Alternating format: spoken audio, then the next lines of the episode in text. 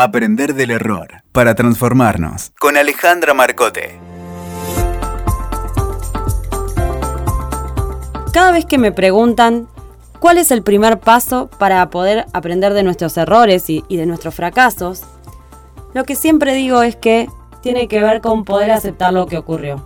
Porque de esa forma podemos mirarlo, podemos analizarlo y podemos avanzar. Sin embargo, la aceptación de aquello que no nos sale como esperábamos en general nos cuesta. Nos negamos a ver la situación tal y como es, nos enojamos con nosotros mismos o nos enojamos con otros. O también nos quedamos lamentándonos por lo que no fue o por lo que pudo haber sido. Pero en general, ninguno de estos estados nos pone en un espacio de transformación y nos da el poder para avanzar. Es la aceptación el estado que nos pone en el camino del aprendizaje. Lo que solemos hacer comúnmente es revivir una y otra vez eso que no fue y que pudo haber sido. Y eso no es ni más ni menos que el resentimiento. El resentimiento es volver a vivir y volver a sentir esa situación. Y lo único que logra es dejarnos estancados en un espacio sin poder avanzar.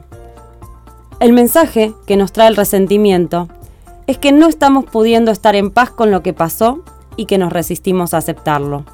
Lo primero que solemos decir es, porque él o, porque ella, siempre poniendo el foco en lo que el otro es o en lo que el otro hizo.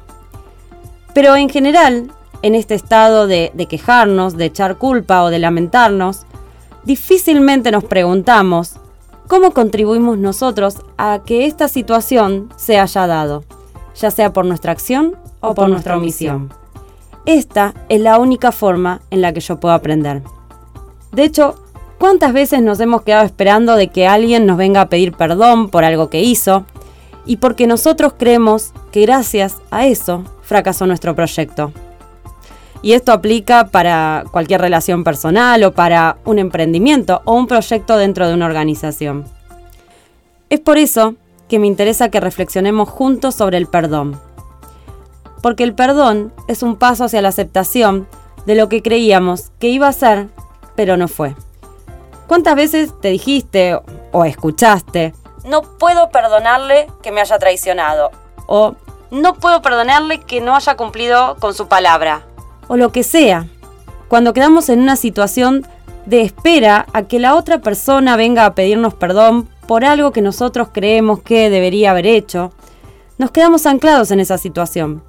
Nos quedamos atados a esa persona que tal vez no considere que deba venir a pedirnos disculpas o no le interese, o, incluso tal vez esa persona ya no esté.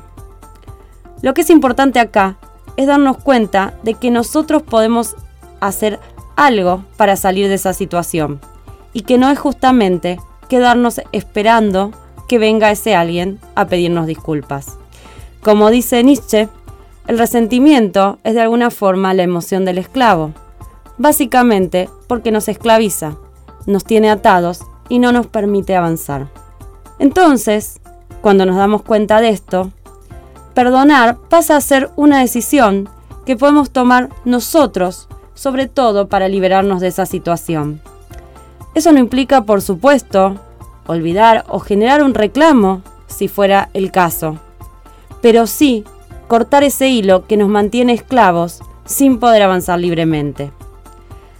También debemos haber escuchado esto de no puedo perdonarme yo por haber hecho esto. O, no puedo perdonarme no haberme dado cuenta de que iba a pasar. Ahora, si no nos perdonamos a nosotros mismos, ¿cómo hacemos para seguir adelante? Ya el hecho de darnos cuenta y de reflexionar nos está convirtiendo en una persona diferente de la de aquel momento. Y lo único que estamos haciendo al no perdonarnos es seguir manteniéndonos en una situación que es tal vez de enojo, tal vez de sufrimiento, pero ninguna forma es de aprendizaje y de recursos para continuar. Aceptar la situación que no podemos cambiar y perdonar a otros o perdonarnos a nosotros mismos nos saca de ese pantano en el que solo miramos hacia atrás, pero no nos permite empezar a mirar y caminar hacia adelante. Te espero en el próximo capítulo de Aprender del Error para Transformarnos. Escuchaste Aprender del Error para Transformarnos con Alejandra Marcote. WeToker. Sumamos las partes.